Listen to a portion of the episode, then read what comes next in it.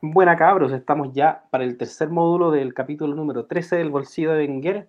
Del otro lado la lane, acá les habla Andrés y vamos a hablar de los partidos finales, la gran final.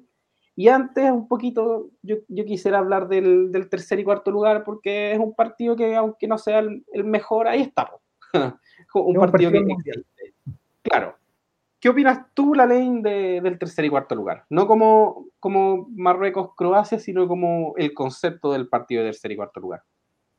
Sí, eh, sí, a mí me parece un partido, a ver, como, como ejercicio de competencia me parece trivial, o sea, creo que salir tercero o cuarto. De hecho, hay mundiales que he visto y en que tengo que pensar así para tratar de acordarme de quién salió tercero y quién salió cuarto. Me parece un partido, un partido amistoso.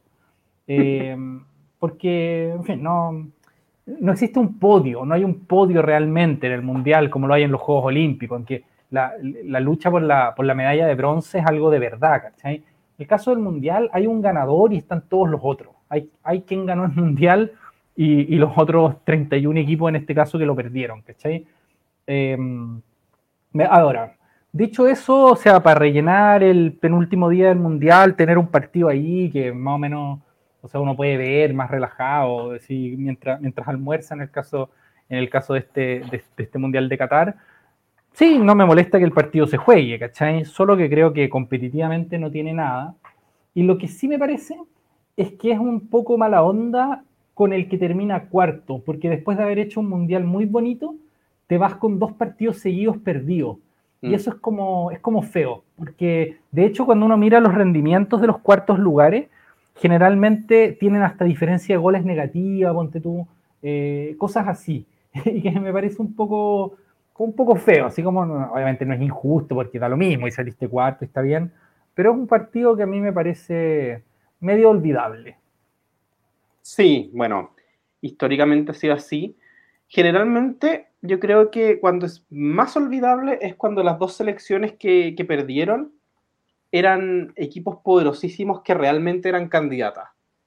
Me, pasa, por ejemplo, en el, que en el Mundial pasado, tanto Inglaterra como Bélgica hicieron semifinales muy dignas. Entonces, se quedaron eliminadas con bastantes portas de la final. Entonces, ese partido de tercer y cuarto lugar es como súper olvidable, porque ya las selecciones en verdad siguen con el trago amargo. En cambio, hay otras situaciones, y, y me parece que esta es un poco esas, en las que hay un equipo que igual quiere, quiere ganar este partido con todas sus ganas, que es el caso de Marruecos. Yo siento que para Marruecos salir tercero de un mundial es muy distinto a salir cuarto en, la situación en la que están. Entonces yo sí creo que, Marruecos va a jugar este partido a competirlo, a ganarlo, porque es, es histórico para, para estas selecciones.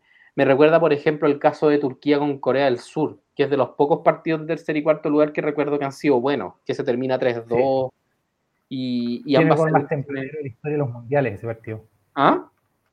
Ese gol tiene, al menos en ese momento lo era, el gol más tempranero en la historia de los mundiales, que es un gol como en el minuto 1 de Hakan Sukur, si no me equivoco. De Hakan Sukur, sí. Y, y, claro, esas dos selecciones que nunca habían figurado en la historia mundialista tuvieron su oportunidad y la lucharon pero si miramos para el resto de mundiales, Alemania 3-0 a Portugal, no, 3-1, eh, Holanda ganándole 3-0 a Brasil, que ya fue como para, terminar de, hundir a, esa pobre selección brasileña del 2014. Pero, pero claro, muchas veces se pierde la competitividad en este partido y solamente basta con que una de las selecciones realmente quiera ganarla para, para hacerlo un poco más entretenido. Y, yo creo que este va a ser el caso. Espero que este sea un partido de tercer y cuarto lugar mucho más interesante de lo que hemos venido viendo en los últimos mundiales. Sobre todo porque creo que, los marroquíes quieren salir tercer lugar.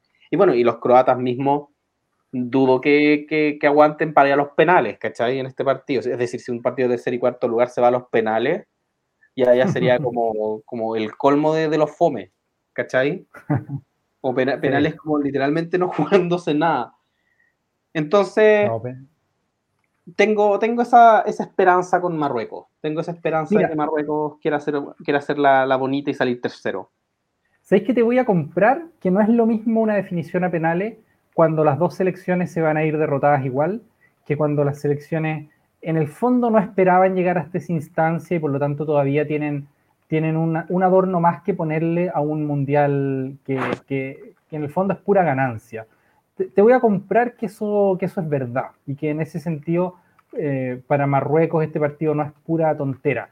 Y de hecho tal vez cuando uno revisa nuestro propio mundial del 62, creo que para Chile hay una cierta, hay, hay como una cierta valoración, así como salimos terceros, loco. Como que nosotros salimos terceros en ese mundial. No es solo fuimos semifinalistas, ¿cachai? Y haber salido tercero es mejor que haber salido cuarto. Eh, así que ahí sí, ahí creo que, creo que es verdad. Y, creo que eso se explica en parte porque es la selección chilena y que, por ejemplo, cuando Brasil sale cuarto de su propio mundial, ese partido contra Holanda, o sea, no lo quieren ni jugar, ¿cachai? Es como, loco, mátense, ¿por qué nos hacen jugar este partido si esto ya, ya se terminó, ¿cachai? Ni, ni la final se debería jugar, o sea, es como mundial se acabó cuando nos echaron a nosotros. Eh, así que en ese sentido creo que, creo que sí, que tenéis razón. Eh, ahora, de hecho, a mí me pasa una cosa. Si me preguntáis como equipo contra equipo, Croacia me parece bastante superior a Marruecos. No sé si bastante, pero me parece superior a Marruecos. Creo que fueron superiores en la fase de grupos, de hecho, un partido que, que ya analizamos en su momento. Eh, pero en este contexto, veo favorito a Marruecos para llevarse el tercer lugar eh, por sobre Croacia. Por una cosa de ganas y de ánimo, de estado emocional. Sí, yo también. Y, bueno, yo creo que poco más se puede ahondar en este partido, porque es un partido un poco difícil de analizar desde lo futbolístico. Es decir, generalmente las selecciones que juegan este partido prueban a los jugadores que no han jugado tanto, Puede ser, por ejemplo, que Modric no juegue, no me extrañaría, dependiendo de cómo esté de, cansado él. Pero, pero claro, es un partido de exhibición que puede ser más entretenido o menos dependiendo de las ganas que tengan los equipos de ganarlo. Esperemos que sea un bonito partido. Y sobre todo porque nos quedan solo dos partidos de mundial, pues, y, y, no hay que esperar cuatro largos años. Así es. Oye, pero vamos al plato fuerte, ¿te parece? Sí, ah, La gran final del mundo. La gran final, final inédita. Nunca se había dado este partido en, su fase final. Sin embargo, es un partido que se dio el Mundial pasado. Y creo que lo conversamos en algún capítulo, pero yo creo que no, no está de más recordarlo. Que fue un 4-3 en octavos de final de Rusia, con una exhibición de Mbappé de en ese entonces 19 años. Y, y, un partido que, que, si bien fue un 4-3, fue un baile. Ese, fue un partido que fue baile de, la selección francesa. Y con baile me refiero a que Argentina se puso por delante en un momento del partido y yo sentía que aún así iba a perderlo. ese, nivel de, superioridad tenía Francia en ese momento. Y bueno, Argentina que había sufrido todo en, la fase de grupos, que casi se queda eliminada con Nigeria y que, que tenía muchos problemas de camarín con San Paolo, etc. Todo, todo eso ese anecdotario ha cambiado muchísimo el día de hoy. Ahora la selección argentina está con un plantel súper nutrido, súper unido, son, quieren mucho al DT, son como un poco best friends forever, que, van a jugar su, partido soñado. Pero Francia casi la misma. Hay un par de jugadores que se han lesionado, pero el núcleo del equipo era, es prácticamente el mismo, por lo menos el núcleo de ataque y el núcleo de defensa. Así que se podría decir que está con una experiencia importante a la hora de, afrontar este encuentro. Sí, de acuerdo. Em, sí, te iba a decir que el, núcleo de ataque es más, es más igual que el de defensa, ¿no? O sea, al menos, al menos ya, no, ya no está un Titi, que, había sido, fue, fue, uno de los mejores defensas del mundo durante, durante el ciclo pasado y ahora está, está absolutamente caído en desgracia después de prácticamente cuatro años sin jugar en el Barcelona. Eh, esa, es como la, la, gran pérdida, pero claro, está suficientemente compensada por, por, la aparición de infinitos jugadores en el caso de, Francia. Eh, y, claro, tienen a Upamecano y a Conate, por ejemplo, si es que, si es que tienen que reemplazar. O sea, una selección que, a la que recursos no le faltan en términos de jugadores. Em, a ver, sí me parece que la, pregunta sigue siendo la misma con respecto a Mbappé. ¿Tiene Argentina recursos para detener a ese animal? Eh, y vamos a tener que verlo. Y con respecto a esto, yo quería hacer una especie como de nota, de, nota a pie de página a la, afirmación tuya, que comparto en todo caso en, líneas generales, pero a la afirmación tuya de que, de que ese partido del, Mundial pasado fue un baile.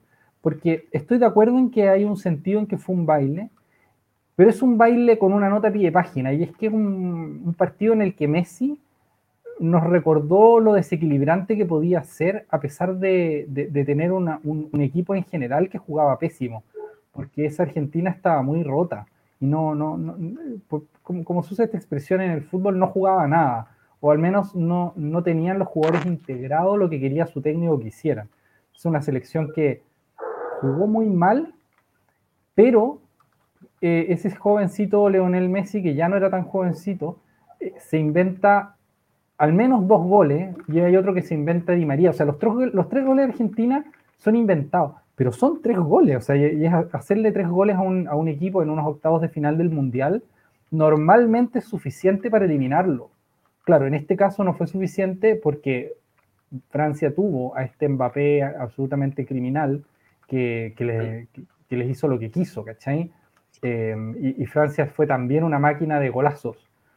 Pero mi, mi nota a pie de página es, aquí hay un duelo muy bonito entre, entre la capacidad de desequilibrio de estos dos jugadores que con, armas distintas, ambos han mostrado muchas ganas de ganar, mucha competitividad y mucha capacidad de desequilibrio, que, son, que son Messi y Mbappé. Entonces, para mí nunca es un baile completo si el otro equipo tuvo tanta capacidad de hacerte daño, ¿cachai? Que fue lo que le pasó a esa Argentina eh, también. O sea, a Argentina le hicieron mucho daño, pero tenía mucha capacidad de hacer daño o lo, tuvo. Así que no sé, yo, yo aquí veo un partido, un, partido bastante incierto eh, en el que Francia me parece que jugador por jugador tiene más que Argentina, pero veo una Argentina que llega con unas ganas eh, tremendas y con una motivación tremenda y eso es un recurso muy, muy importante para encarar una final. Sí, y hay que decir que Argentina ha partido de menos a más en el Mundial y se ha, ido, se ha ido creyendo su propio cuento, como se diría.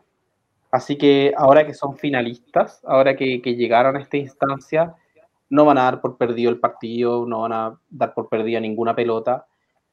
Y, y eso que habíamos conversado y que hemos repasado tantas veces de, de la facilidad con la que el, el, hincha argentino y los mismos jugadores pasan de, de estar un poco en el suelo, de, perdimos con Arabia Saudita, somos una decepción, a, somos la mejor selección del mundo, e, esa, transición la, la, hicieron nuevamente. Pues. Entonces ahora se creen mejores que Francia y, van a jugar el partido creyéndose mejores. Ahora, hmm. los estilos de juego acá son... dan a entender que, que Argentina, con lo mucho que le cuesta crear juego, va a tratar de manejar la pelota para evitar que, que, Francia le haga daño con la cantidad de jugadores que tiene para hacer daño. Porque nosotros, claro, hablamos de Mbappé y de lo fácil que Mbappé desborda, pero ojo con lo, con lo mucho que desborda Dembélé. El problema de Mbappé quizás es, sacar el centro correcto, quizás, y, es algo que siempre se le reclamado en Barcelona, que hace todo hasta la última jugada, que es cuando falla, pero, pero tampoco falla tanto, ha madurado mucho en ese sentido. Entonces, si, si tenemos a un Dembélé que puede hacer lo mismo por el otro lado, es peligrosísimo lo que puede hacerle Francia-Argentina. Sí, y además está, perdón. No, sí, dale tú, dale tú. No, no, que creo que además está la, capacidad de, rotación que tiene la selección francesa. En este, sentido, yo, yo, tengo la impresión de que el análisis de cómo juega Francia es mucho más complejo que el análisis de cómo juega Argentina, empezando por el hecho de que Argentina, uno podría decir, se decía que era un equipo muy trabajado, pero a decir verdad, el equipo titular con el que seguramente Argentina va a encarar la final es distinto al equipo titular con el que venía trabajando Scaloni, ¿cachai? O sea, por, ejemplo, eh, lo más obvio es la inclusión de, Julián, pero tienes también la inclusión de, Enzo Fernández y tienes también la inclusión de eventualmente Tagliafico, no, no, no, no sabemos. Eh, pero lo que quiero decir con esto es que ha mostrado una gran capacidad adaptativa la selección argentina, pero de algún modo es una selección que fue improvisada sobre la crisis, ¿cachai? Eh, sobre el hecho de que, de que perdieron el primer partido y estuvieron a punto de quedarse fuera en primera fase. Entonces, a mí me parece que esta selección argentina ha sido responder a situaciones de crisis y tener un jugador que es el mejor jugador de tu, de tu historia, tal vez como Messi, eh, que, que, ha, roto, ha roto los partidos a favor de su equipo, haciendo, haciendo muchos, muchas asistencias. Eh, y en fin, y está además el factor que ha sido desequilibrante de los penales, pero que bueno, sobre eso ya hemos hablado abundantemente. En cambio, en el caso de Francia, tú tienes una multiplicidad enorme de caminos para, para hacer daño, eh, que están los desequilibrios individuales que uno puede encontrar en, en Mbappé, que es como lo que más resalta, uno, uno, diría, el medio futbolístico, porque probablemente es lo más impresionante. Pero como tú decías, tienes a Dembélé que hace una, una tarea no tan distinta a la de, a, la de Mbappé. Eh, dije, dije Dembélé o dije Mbappé, bueno, no sé, no sé si es que... Ya, no, claro, tienes, tienes a Dembélé ahí como, como haciendo ese trabajo análogo. Tienes, y se vio contra, contra Inglaterra sobre todo, la incorporación agresiva de Chouameni, eh, hemos tenido la incorporación agresiva de Rabiot, que se vio muy importante contra, contra Australia en el primer partido y luego más adelante en otros partidos también. Eh, tienes la movilidad infinita de Griezmann, que ha sido también una pieza de las fundamentales y según mucha gente el mejor jugador del mundial, lo que ha hecho Griezmann, según algunos expertos. Eh, tienes, por supuesto, a Giroud, que esta vez, a diferencia del mundial anterior, ha hecho muchos goles, pero como todo el mundo del fútbol ha enfatizado múltiples veces y nosotros también, el gran aporte de Giroud es que es un delantero asociativo, no es un delantero simplemente de área, que mm. obviamente tiene muy buen juego de área, pero es un jugador de mucha capacidad asociativa. Y tal vez algunos de nuestros espectadores recuerden un típico golazo que hace el Arsenal en que se dan como 45 pases de primera y que termina definiendo Ramsey, el que hace los pases más, más, más relevantes de ese gol es un tal Olivier Giroud. Y así hay, muchas hay, muchas armas que tiene, que tiene Francia y que llegan hasta simplemente meter un cabezazo cualquiera de sus defensas en cualquier córner. Así que me, me, he alargado mucho en esta intervención, pero lo que quiero decir es que si uno quiere analizar cómo puede Francia hacerle daño a Argentina y qué es lo que tiene Argentina que tener a la vista, son 100 millones de recursos. Que luego puedan terminar primando los recursos de Argentina, por supuesto que sí, estamos a un solo partido, lo puede ganar cualquiera, pero a mí me parece que Francia tiene, así a priori, más recursos que Argentina para, para dañar. Sí, yo quiero además decir que, eh, bueno, se ha dicho que Argentina no ha tenido los mejores rivales, no ha tenido el mejor camino.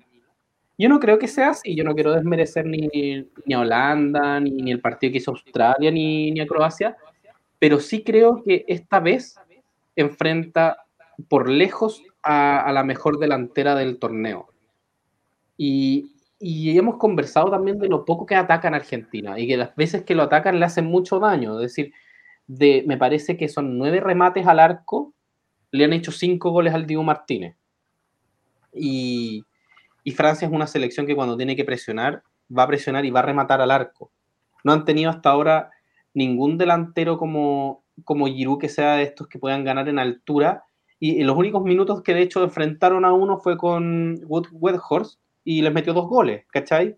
Entonces, si, si, queremos analizar esa parte, esta vez Argentina sí se enfrenta a un equipo a un equipo muy competitivo, a un equipo que sabe lo que es ganar este mundial y que sabe lo que es meter goles. Es un equipo que ha hecho muchos goles a lo largo del mundial y, y con mucha facilidad al final. En el fondo, eh, los goles que hizo Marruecos, la, la, facilidad con la que le gana después del empate a Inglaterra, con la facilidad con la que le gana Giroud, etcétera.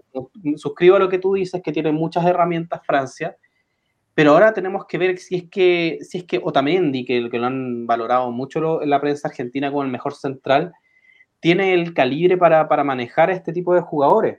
Sabemos que Cuti Romero juega en la Premier League con, con muchos delanteros de, de las características de, de los franceses, también lo hizo Tamendi en su momento, pero esto es distinto, es distinto jugar por la selección, es distinto saber que, que a tu lado tienes a un, a un, jugador de talla mundial, como saber que ahora tienes a un Otamendi que, si bien ha jugado muy bien, está en sus últimos años.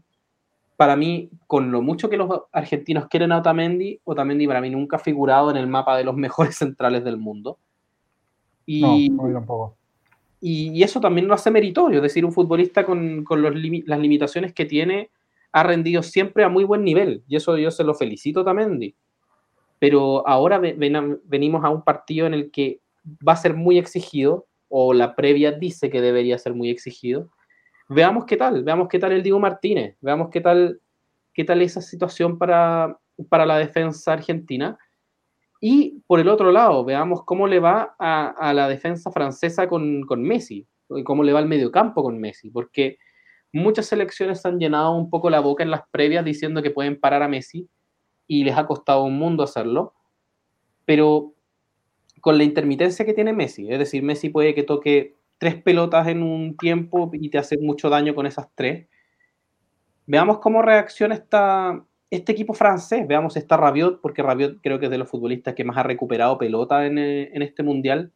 Veamos cómo va, cómo se juega ese medio campo, cómo se, se maneja esa pelota, el nivel que pueda mostrar en el partido Barán, que tiene una experiencia enorme, o, o Lloris, que si bien me gusta como a su nivel de atajada, me pone muy nervioso con la pelota en los pies, siento que un, un, constante posible error, y, ya cometió un error en la final pasada, no hay que olvidar eso. O sea, entonces, le, quitan la pelota de los pies. Claro, entonces son, son muchos flancos que, que, que, que son explotables en la final y que nos nos prometen una final entretenida.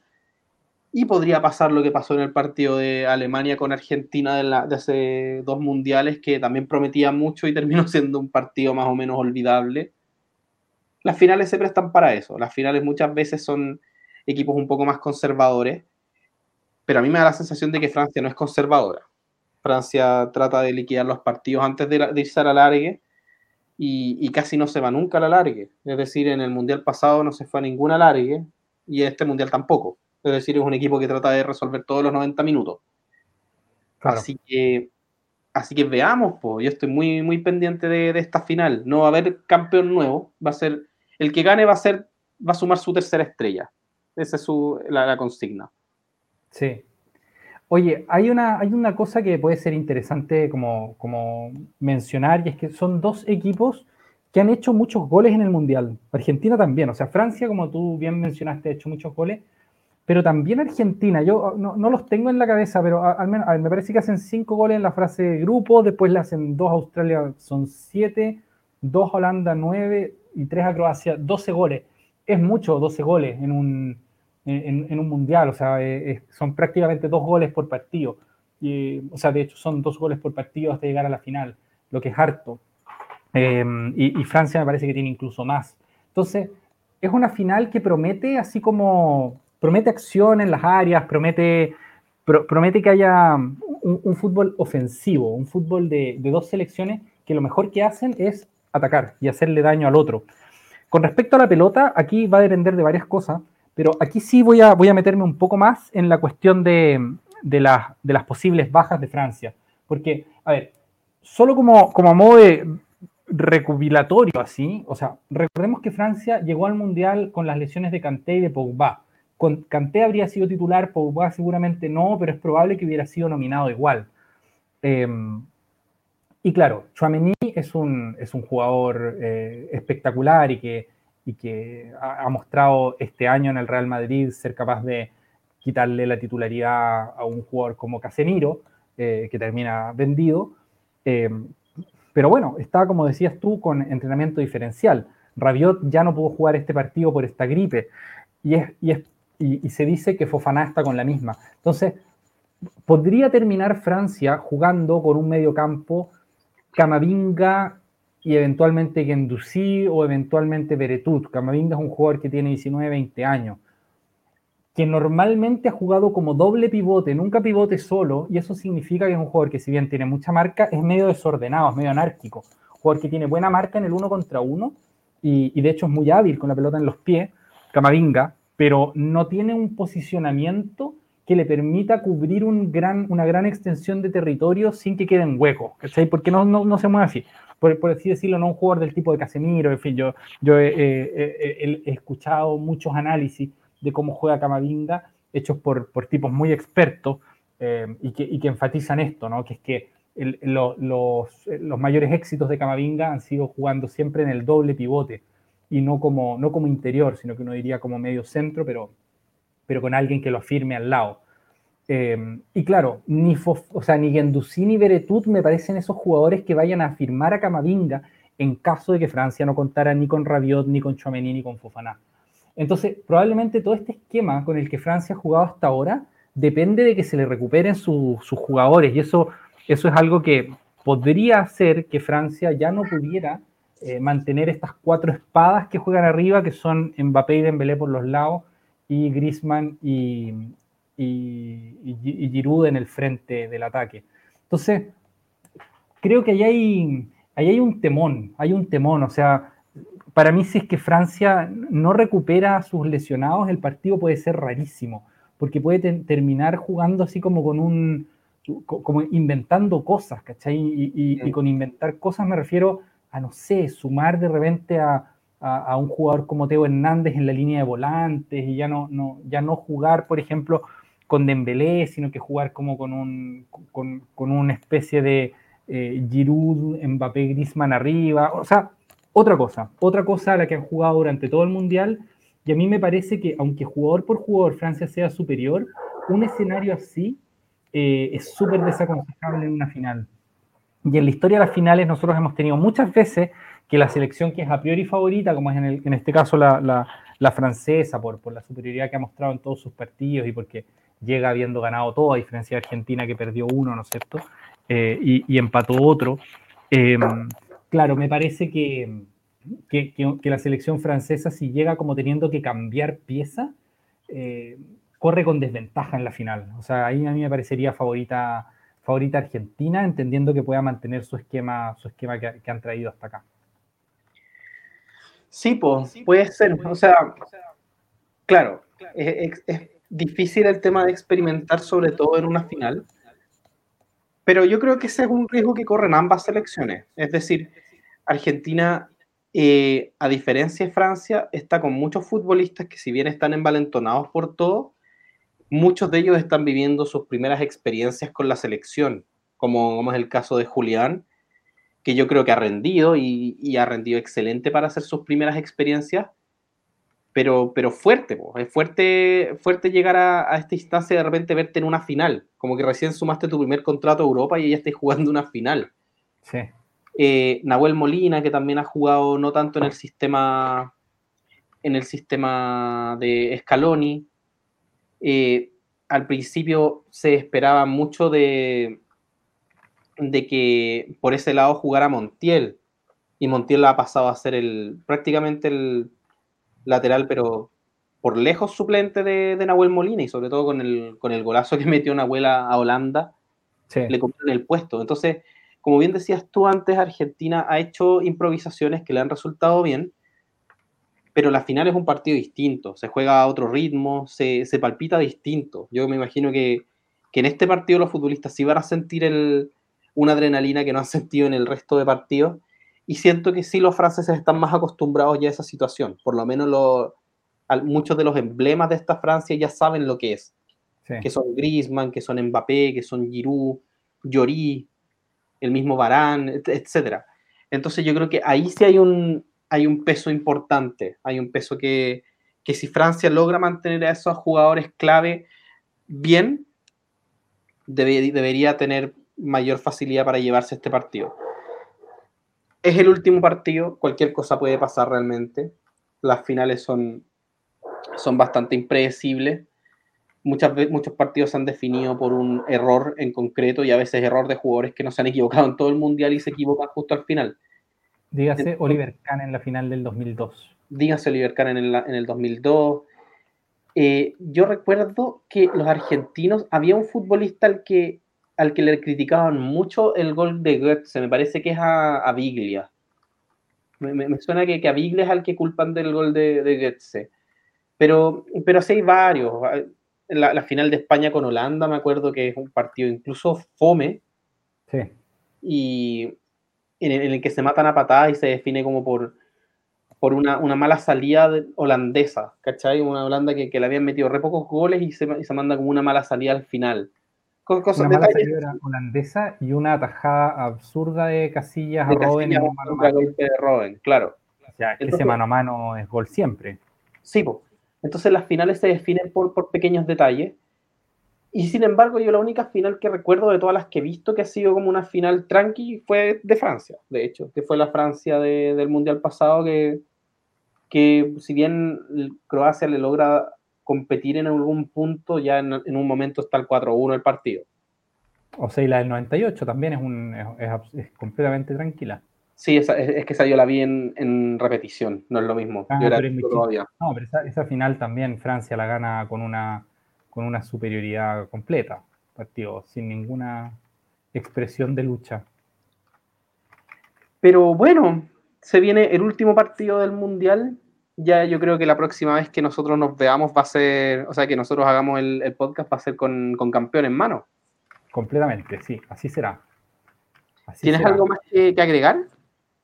Mm, o sea, me quedan, me quedan algunas ideas flotando, digamos, creo que hay, como, para mí, hay, dos, aspectos siempre en, los partidos que son, digamos así, lo que, las capacidades técnicas de los jugadores y, la, y, y el estado anímico, ¿no? Y creo que, mientras las capacidades técnicas favorecen a Francia y en el jugador por jugador Francia me parece eh, superior, eh, el estado anímico creo que Argentina lo trae, pero así en su tope en su tope y con la sensación de que van a ganar. Eh, y, tengo, y tengo ganas así de, poner esto en relación con, algunos elementos, así como con algunos hechos de la historia de los mundiales, sin dar demasiada lata a nuestros oyentes, pero tengo en la cabeza dos, dos finales de un cierto tipo y que son, por un lado, la que, la que le gana Alemania a Hungría el año 54, y por otro lado, la que le gana, aunque no es estrictamente una final, pero como si lo fuera, la que le gana Uruguay a Brasil en el 50. El maracanazo. Eh, el famoso maracanazo, exacto. Que, a ver, son, son, son partidos que obviamente son muy antiguos y que, que tienen el valor eh, que tengan para estos efectos, pero que tienen en común para mí eh, que un equipo que era claramente favorito fue perdió y perdió habiendo tenido todo para ganar. O sea, en, ambos casos son partidos que se dan vuelta y en ambos casos son, o sea, por, ejemplo, solo, solo como, como, un dato para quien no tenga el, lo que pasó en ese partido en la memoria o en la cabeza, eh, la, final de Hungría contra, contra Alemania, Hungría era claramente la mejor selección del mundo, no solamente en fama, sino que en los resultados que había tenido en el propio Mundial, en la fase de grupo, había jugado contra Alemania y le había metido una goleada, creo que 8-2, una cosa así, pero una goleada favorosa. 8-3, gracias. Eh, y ocurre en el, en el partido final que a los 8 minutos va ganando Hungría 2-0. Y, y, claro, ¿no? es un partido que está, está para que lo golees y a los 8 minutos va ganando 2-0, o sea, ganaste, ¿cachai? Eres campeón del mundo. Bueno, no, lo, gana, lo, da vuelta Alemania y lo termina, lo termina ganando. Y los mundiales históricamente han tenido esa clase como de, barbaridades, que, pasan esas cosas. El Maracaná, ¿para qué decir? O sea, también una selección brasileña a la que le valía el empate porque era una especie de final, pero no era una final realmente, eh, termina, termina con, un partido que les dan vuelta a pesar de que lo, estuvieron ganando al comienzo. Y, creo que esas cosas, eh, aunque no jueguen en la final, y, por supuesto, ninguno de los jugadores del 54 ni del 50 juegan ahora, ni están vivos, seguramente la gran mayoría de ellos. Eh, pero ese tipo de partido siento que ocurre mucho en los mundiales. Y, por ejemplo, para mí la final del 98 es un poco eso, la final del 2010 es un poco eso, no tan, no tan brutal, pero como selecciones que, que parecía que tenían que, que ganar, no logran ganar su mundial, en fin. Y para mí, en el caso actual, creo que Francia lleva demasiado rato con, un favoritismo que es muy difícil manejar bien. Y, para mí, anímicamente, esta Argentina llega como encumbradísima.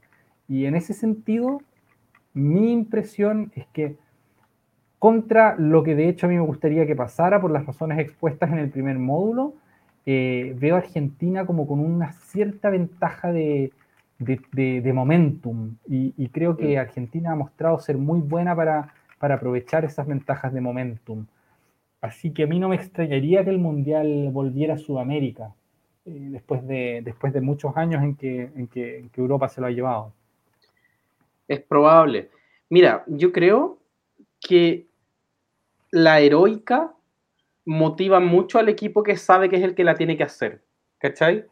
Porque, por ejemplo, en finales que son más parejas, al final gana el que juega mejor la final o cómo se defina.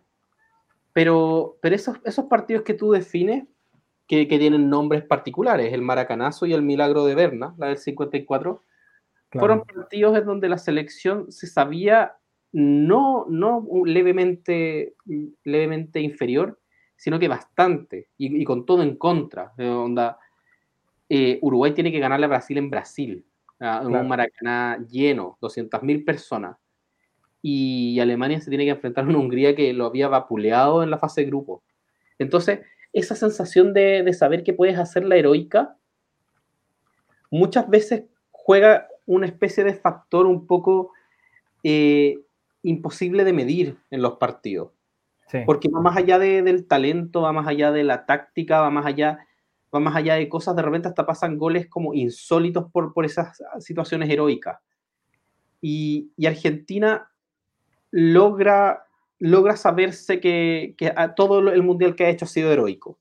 Ellos tienen esa sensación en este momento, que partieron perdiendo muy mal, jugando mal, incluso ellos mismos lo admiten, pero saben que, de ahí en adelante ha sido gesta heroica tras gesta heroica.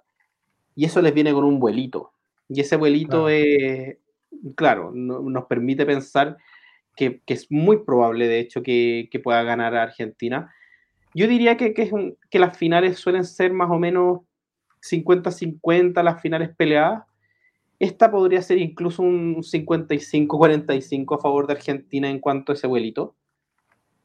Pero, pero ahí tiene que mostrar Francia su chapa de, la experiencia, su chapa de, nosotros somos los campeones los campeones vigentes y, queremos seguir ganando este mundial y el que sigue, que, es el, proyecto francés. Yo, yo suscribo lo que decís tú, el mundial se presta para esas cosas. Puede ser que Argentina lo gane, puede ser que Francia lo gane, alguien lo va a ganar, no, no hay que extrañarse si lo gana Argentina pero, pero si lo gana Argentina, siento que lo gana una selección que no era tan candidata. No era, no era mi candidata, por lo menos. En cambio, si lo gana Francia, yo puedo decir desde, desde ahora que yo lo dije en el capítulo 1. ¿Cachai? Completamente. Sí, bueno, también uno generalmente se compromete con sus propias predicciones y quería haberle achuntado a lo que, a lo que estimaba y que podía pasar. Eso también es verdad. Ahora, yo, yo creo, quiero, quiero agregar una, una cosa narrativa adicional, ¿no? Y es que para mucha gente eh, esto, más allá de la, de, la Argentina-Francia, esto es el cierre esperado para la carrera de Messi, ¿no? Y eso es como otra historia que contar. Y aquí yo me estoy imaginando simplemente cómo celebraría un energúmeno como el Lobo Carrasco, ponte tú, si es que Argentina fuera campeona del mundo. O sea, ese tipo va a salir desnudo a la Moncloa, digamos, a, envuelto en una bandera argentina, ¿cachai? Eh, y, y, eso, esto lo estoy diciendo como una especie de exageración, pero me lo imagino así tal cual, o sea, va, a ser un energúmeno, que yo no voy a poder ver fútbol durante un mes por miedo a toparme las entrevistas que le van a hacer ahí en el, en, el programa de, de, Ferreras, ¿cachai? Entonces, ya eso es como una en el chiringuito. Entonces, en fin, eso es como una historia. Y la otra historia es la historia de Mbappé siendo el nuevo Pelé. Y, esa historia tiene, tiene la siguiente estructura, pues que es que Pelé o sea, el único, la única selección bicampeona del, Mundial, bicampeona consecutiva, que es la, Brasil del 58 y del 62, es la de Pelé, es el Brasil de Pelé. Y nunca habían sido campeones del mundo antes de eso los brasileños. O sea, su primer mundial es el que ganan el, el 58, habiendo sido candidatos siempre, porque eran buenísimos. Entonces, Mbappé para mucha gente, incluyendo por su aspecto físico, que puede ser una estupidez, pero bueno, así funcionamos los seres humanos, Mbappé es como el nuevo Pelé, en cierto modo. Y aparte lo, recuerda en algunas cosas porque es un estilo de fútbol parecido, que combina una, tremenda habilidad y mucha electricidad con él un jugador como muy fuerte, físicamente muy fuerte, un tipo como muy robusto, muy, muy, muy macizo, muy, muy potente, ¿no? Entonces, es como que para algunas personas, sobre todo para los amantes de Pelé, Mbappé es un poco como el nuevo Pelé y puede materializar eso que solo hizo Pelé, que es ganar dos mundiales y no solo dos mundiales, sino que tus primeros dos mundiales. Eh, entonces, creo que ahí hay como historias que contar y, que hacen que estos jugadores, que son Messi y Mbappé, ambos extraordinarios, tengan una micro presión adicional, si es que vale la pena hablar de presión adicional cuando estés jugando una final del mundo, eh, en mostrar que ellos pueden de algún modo como romper, modificar y, y transformar la historia del fútbol, ¿cachai? Entonces, para mí hay algo ahí interesante en esa especie como de micro rivalidad, dos jugadores que además son compañeros de equipo, aunque mm. al parecer no se llevan tan bien, porque parece que Mbappé no se lleva muy bien con nadie eh, en su equipo. Eh, y, ahí para mí hay algo, hay algo como bonito y que, y que cuando uno esté viendo el partido puede tenerlo presente, sobre todo si estos jugadores hacen cosas singularmente destacadas que es como la sensación de estar viendo un partido, que de algún modo es un partido cualquiera, aunque las finales del Mundial nunca son muy cualquiera, pero estáis viendo historia del fútbol, ¿cachai? Estáis viendo como la historia del fútbol escribiéndose en vivo y en directo. Y eso para mí tiene un, valor especial y una especie de morbo adicional.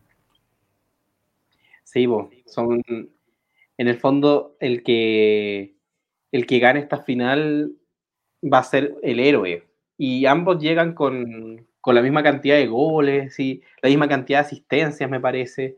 No, si, si, viene así como, como cargadito en ese sentido el Mundial con esa rivalidad. Yo creo que Messi es, por experiencia, más capaz de lidiar con ese tipo de presiones porque son presiones con las que ha lidiado toda la vida. Mbappé es más chico, pero Mbappé ha demostrado poder, poder manejar la presión cuando lo ha necesitado. Es decir, es cosa de mirar la última Champions, la llave que juega él contra el Real Madrid. No sé si te acuerdas tú. O sea, no es que me acuerde, es una brutalidad ese partido. Claro. Sobre todo o sea, los dos partidos, pero es, absolutamente descuadrado la superioridad con respecto al, contexto que tiene Mbappé siendo unos cuartos de final de Champions, una cosa de locos. Claro, y, que resuelve el, partido, el primer partido que no, no, tenía goles y él se inventa un gol en el minuto 90 y parte ganando el, partido en, en, Bernabéu, etcétera. Y Entonces, un par de goles le anulan que son como juegos milimétricos, ¿no? Es impresionante lo que hace, impresionante. Entonces, Mbappé, si bien es más chico, también sabe, sabe ponerse la capa, como se dice.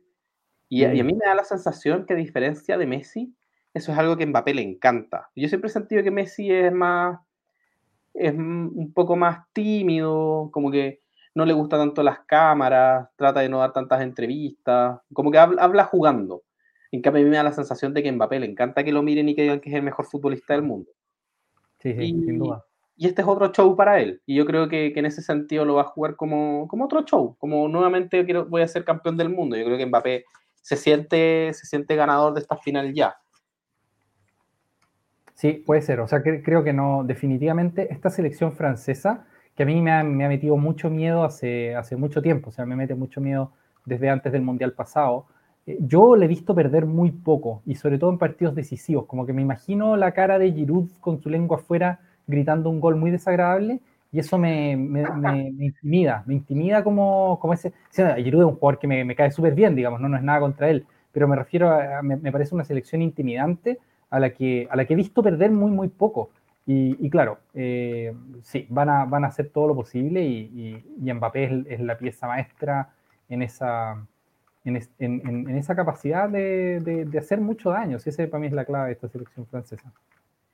Y lo último que, que a mí me gustaría poner como, como, una de las posibles cosas a mirar es qué va a hacer Argentina con Griezmann. Que para mí Griezmann ha sido eh, quizás ser underrated del Mundial, pero el Mundial que ha jugado Griezmann ha sido de locos, completamente locos. Y ya, ya lo mencionamos en un capítulo anterior que está en todos lados. Es un futbolista que no se ubica en una zona del campo, sino que se ubica según donde la jugada lo necesite. Entonces, qué, qué difícil de marcar es ese estilo de jugador y sobre todo cuando te puede hacer tanto daño como, como Griezmann, porque tiene una pegada espectacular, sabe hacer goles, tiene una visión de juego impresionante.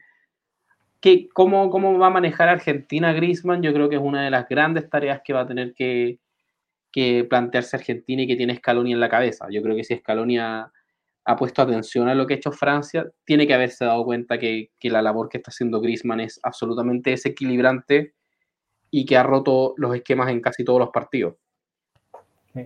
Y, ojo, ah, es, por lo que genera con la pelota en los pies y por lo, bien que se ubica en la cancha cuando no tiene la pelota, porque a veces a uno se le olvida, uno mira a los jugadores qué es lo que hacen cuando reciben la pelota, pero hay que recordar que un jugador en un partido de fútbol tiene la pelota en los pies durante un total de 3, 4 minutos y todo el resto del tiempo es jugar sin pelota.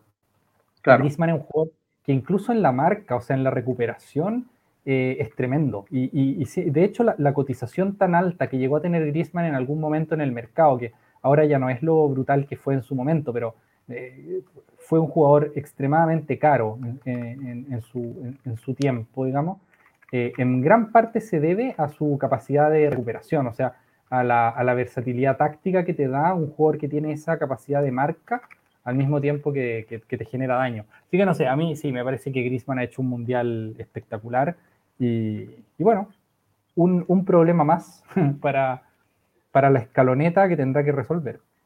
Así es. ¿Y está todo dicho? Sí, por mí está todo dicho para no alargarnos al infinito. Eh, se viene una, final más de mundial, siempre un partido muy especial. Así que nada, esperemos que todo el mundo la disfrute como, como intentaré disfrutarla yo a pesar de, de, la, angustia que me da algunos, algunos escenarios posibles.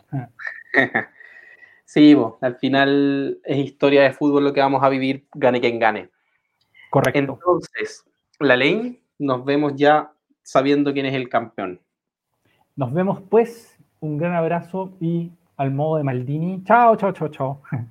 Un abrazo para todos los que llegaron hasta acá. Espero que, que disfruten la final como la vamos a seguramente disfrutar nosotros. Así que nos vemos en el siguiente capítulo. Adiós. Chao, chao, chao, chao.